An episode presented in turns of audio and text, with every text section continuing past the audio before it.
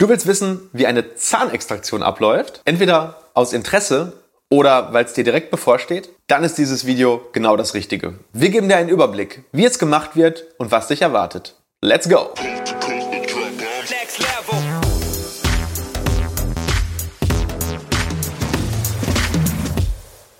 Hallo liebe Community, mein Name ist Dr. Stefan Helker und ich heiße euch herzlich willkommen bei der Audioversion unseres erfolgreichen YouTube-Formates Implatalk. Sollten dir die visuellen Einblendungen an der einen oder anderen Stelle fehlen, komm gerne nochmal auf unseren YouTube-Kanal und schau dir das passende Video an. Und jetzt viel Spaß mit dem Podcast. Eigentlich ist das Thema Zahnziehen ja total simpel. Und trotzdem haben erstens ganz viele Menschen Angst davor, weil ja irgendwie gefühlt ein Teil des Körpers entfernt wird und es ist psychologisch für viele Leute total belastend. Und zweitens haben viele Menschen wahrscheinlich eine total falsche Vorstellung davon, wie ein Zahnziehen beim Zahnarzt abläuft. Zumindest wenn es das erste Mal passiert.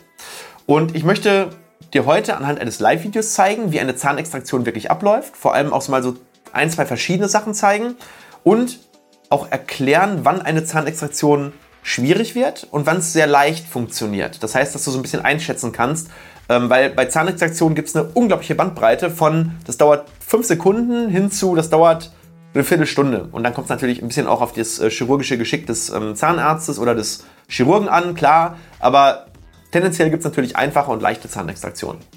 Äh, äh, einfache und schwierige, Entschuldigung. So, und dann gibt es noch ein paar Tipps. Ähm, einmal, was du danach zu beachten hast, auch noch ganz wichtig. Also ich glaube, das gehört auch in dieses Video noch mit rein. Und natürlich, damit du das Ganze auch ein bisschen besser verstehst, einen kleinen Überblick über die Anatomie des Zahnhalteapparates. Keine Sorge, ich werde jetzt nicht gleich hier meinen Anatomieatlas auspacken, aber ähm, vielleicht wichtig zum Verständnis, wie funktioniert der Zahnhalteapparat und warum müssen Zähne überhaupt extrahiert werden. So, das ist eine ganze Menge Stoff, die wir heute zeigen. Also, lass uns nicht äh, Zeit verlieren und direkt loslegen. Halt, stopp! Du glaubst doch nicht, dass du so einfach davon kommst, oder? Hast du schon den Like-Button gedrückt? Nein? Wusste ich's doch. Wir machen einen Deal, okay? Ich gebe in diesem Video wie immer alles. 100% meines Wissens. Und du sorgst als Gegenleistung dafür, dass der kleine Button unter dem Video schwarz bzw. blau wird. Alles klar? Okay, dann kann's ja losgehen. Viel Spaß mit dem Video. So, fangen wir mal ganz am Anfang mit der Anatomie des Zahnes an, weil das, glaube ich, so die Voraussetzung ist, um zu verstehen, wie das Ganze funktioniert. Ähm, der Zahn besteht aus grob der Krone und der Wurzel. Das sind so die zwei Hauptelemente des Zahnes. Und ähm, das Längenverhältnis beträgt so ganz grob, es kommt noch ein bisschen darauf an, ob es ein Frontzahn ist oder ein Seitenzahn, aber grob 2 zu 1. Das heißt, zwei Teile Wurzel und ein Teil Krone. Und ähm, ja, die Wurzel sitzt idealerweise natürlich voll im Knochen. Das heißt, ich habe dann im Prinzip so ein Verhältnis von 2 zu 1 vom Hebel her. Ähm, Problem ist, wenn sich dann der Knochen durch zum Beispiel Parodontose abbaut, dann kann die Wurzel ja auch teilweise frei liegen und dann ähm, fängt der Zahn dann halt auch schon an zu wackeln und ja, das kann auch einer der mehreren Gründe sein, ähm, warum überhaupt eine Extraktion notwendig ist. Also wir kommen ja gleich später zu den Gründen, warum überhaupt ein Zahn raus muss. Und ja, ein weiteres Merkmal des Zahnes sind die Anzahl der Wurzeln. Das ist auch nochmal ganz wichtig für eine Zahnextraktion, denn Frontzähne haben in der Regel nur eine Wurzel, nicht immer, gibt auch Anomalien. Also es gibt auch Front, ich habe auch schon mal Frontzähne gehabt, der hatte drei Wurzeln, also ist total selten. Ähm, ist so ein bisschen wie im, im, Lotto, ja. Also zwei richtige zu haben ist deutlich wahrscheinlicher als, als vier oder fünf richtige. Das gleiche gilt dann eben auch mit der Anzahl der Wurzeln. Ähm, ja, und die Seitenzähne, die haben dann ähm, im Unterkiefer meistens zwei Wurzeln, die Molaren, und im Oberkiefer haben die sogar drei bis vier Wurzeln. Der Grund dafür ist, ähm, dass der Knochen im Oberkiefer einfach ein bisschen weicher ist und deswegen hat die ähm, Evolution gesagt, okay, äh, damit der Zahn auch wirklich langfristig im Kiefer hält, dann spendieren wir dem mal ein bis zwei Wurzeln mehr. Das ist so ein bisschen der Grund dafür. So, jetzt ist es aber so, dass der Zahn in jedem Fall immer im Zahnfach über sogenannte Fasern aufgehängt ist. Diese Fasern heißen Chapeische Fasern und ja, die halten den Zahn eigentlich im, im, Fach drin, aber sichern auch gleichzeitig so eine minimale Beweglichkeit, beziehungsweise man könnte auch sagen, ähm, die, die haben so eine Stoßdämpferfunktion und gleichzeitig eine Weiterleitungsfunktion ans Gehirn, damit du merkst, wann Belastung draufkommt. Dazu haben wir noch ein anderes Video, wo wir das ein bisschen tiefer gehen noch erklären.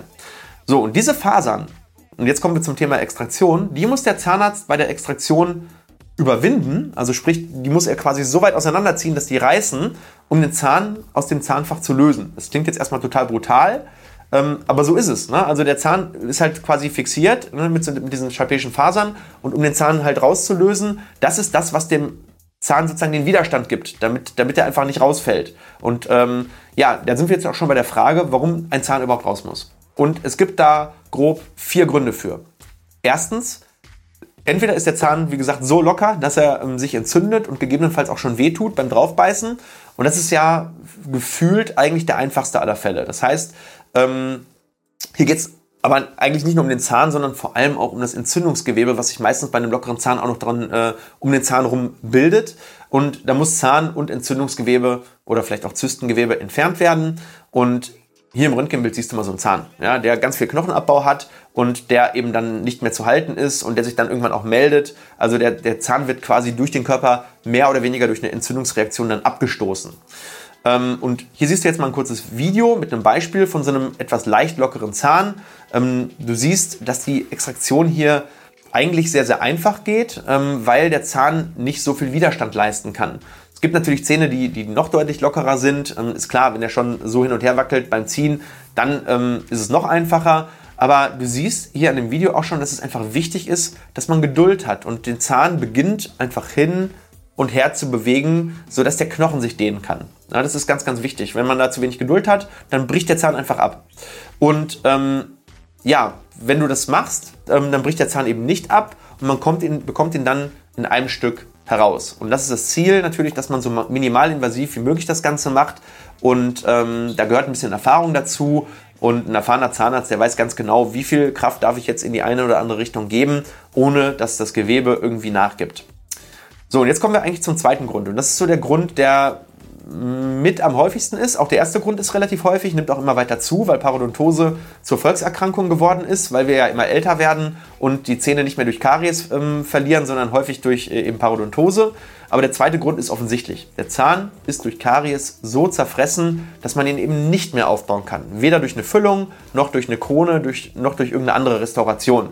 Und solche Zähne sind dann manchmal relativ einfach und manchmal aber, auch schwieriger zu ziehen, weil die, die, sind ja vom Prinzip her noch gut im Knochen, häufig. Also gibt natürlich auch eine Kombination, Zähne, die kaputt sind und locker, ähm, aber über die wollen wir jetzt heute mal nicht reden, weil ähm, ja, das ist dann natürlich total easy, dann ploppt man die einfach nur so raus. Ähm, aber das Problem ist häufig bei diesen tief zerstörten Zähnen, dass der Zahnarzt mit der Zange die gar nicht mehr so richtig anpacken kann. Also der findet da irgendwie äh, gar keinen Anpackpunkt mehr. Und hier wird dann häufig mit sogenannten Hebeln gearbeitet. Das heißt, der Zahnarzt hat einen ein, ein Hebel, entweder ein Beinscher Hebel, da gibt es verschiedene. Jeder Zahnarzt hat da so seine eigenen ähm, Favoriten. Kommt auch wahrscheinlich ein bisschen darauf an, was man so gelernt hat und wo man in der Uni war und so weiter. Oder welche Fortbildung man besucht hat. Aber am Ende des Tages ähm, geht es immer um das Gleiche. Und ich zeige dir das hier mal in dem Video. Am Ende des Tages versucht man mit dem Hebel in der Tiefe irgendwo ähm, zwischen Wurzel und Knochen zu kommen und den Zahn sozusagen nach oben raus zu luxieren, also rauszuhebeln. Und das klappt sehr, sehr oft. Also das ist wirklich ähm, einer der häufigsten Extraktionsmethoden. Ähm, wenn das nicht klappt, okay, dann muss der Zahn eben mit einer ganz kleinen Fräse ein bisschen freigefräst werden, sodass man sich quasi diesen Hebel sozusagen rund um den Zahn schafft. Und dann kann man ihn entweder wieder anpacken mit der Zange oder dann kann man ihn eben mit dem, mit dem Hebel raushebeln. Und so funktioniert das eigentlich ähm, mit der Zahnextraktion. Ne? Also das ist, das klingt jetzt erstmal total brutal, aber keine Sorge. In Lokalanästhesie ist das völlig schmerzfrei. Und die meisten Patienten haben komischerweise, ich habe mich das auch immer gefragt, warum das so ist, nach Zahnextraktion nur moderate oder sogar manchmal auch gar keine Schmerzen. In jedem Fall kannst du aber mit Ibuprofen oder Novalgin oder Paracetamol nachher etwas gegen die Schmerzen tun, falls es notwendig wird. Also damit kriegst du die Schmerzen definitiv in den Griff. Und ähm, wie du siehst, ist die Arbeit mit dem Hebel für einen geübten Chirurgen auch sehr effektiv. Also ne, du, du, siehst, das ist jetzt nicht irgendwie, dass das 20, 30 Minuten dauert, um so einen Zahn zu ziehen. Das kann mal sein.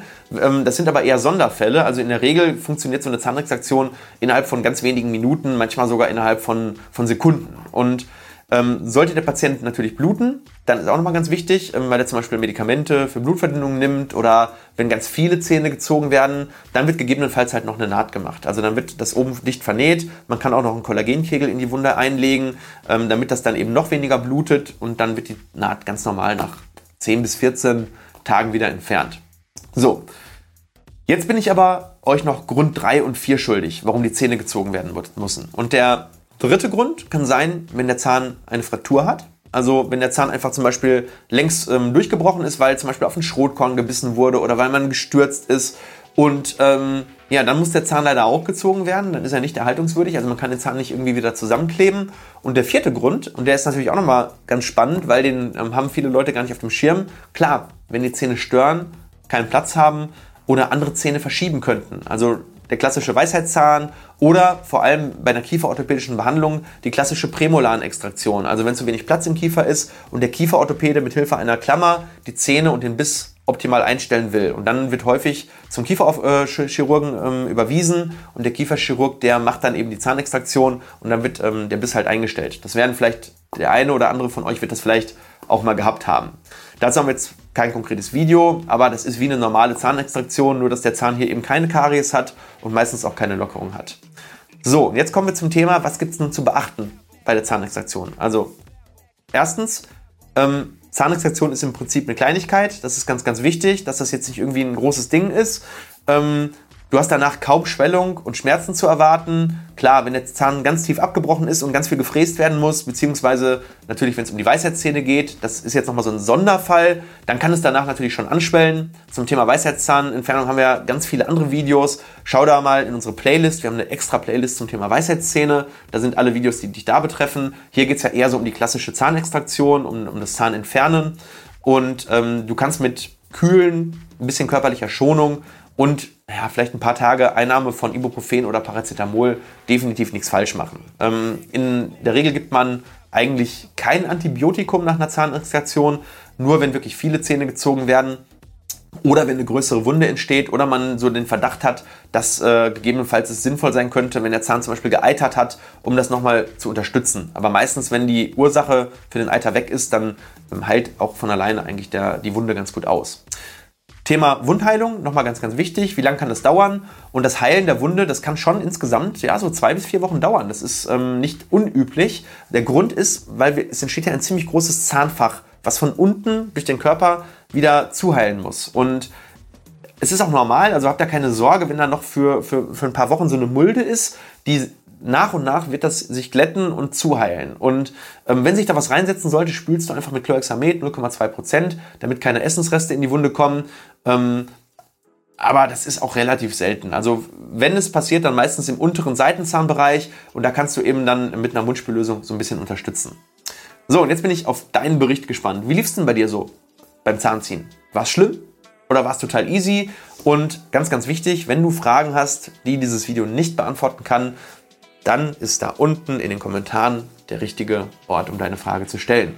Ach, und äh, klar, ich freue mich natürlich total, wenn du unseren Kanal mit deinem Like oder einem Abo unterstützt, denn damit hilfst du nicht nur mit, dass mehr Menschen mehr über ihre Zahngesundheit erfahren, nein, du erfährst auch selber alles, um eine bessere Entscheidung beim Zahnarzt zu treffen. Mein Name ist Dr. Stefan Helker und ich freue mich, wenn wir uns im nächsten Video wiedersehen.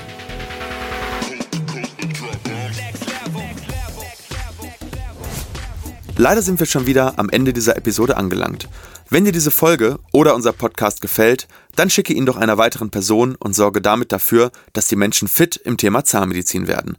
Und wenn du uns wirklich, wirklich helfen willst, dann lass uns doch eine 5-Sterne-Rezension da, denn so kommt unser Podcast weiter in die Sichtbarkeit. Ich freue mich schon, dich in der nächsten Episode wiederzuhören.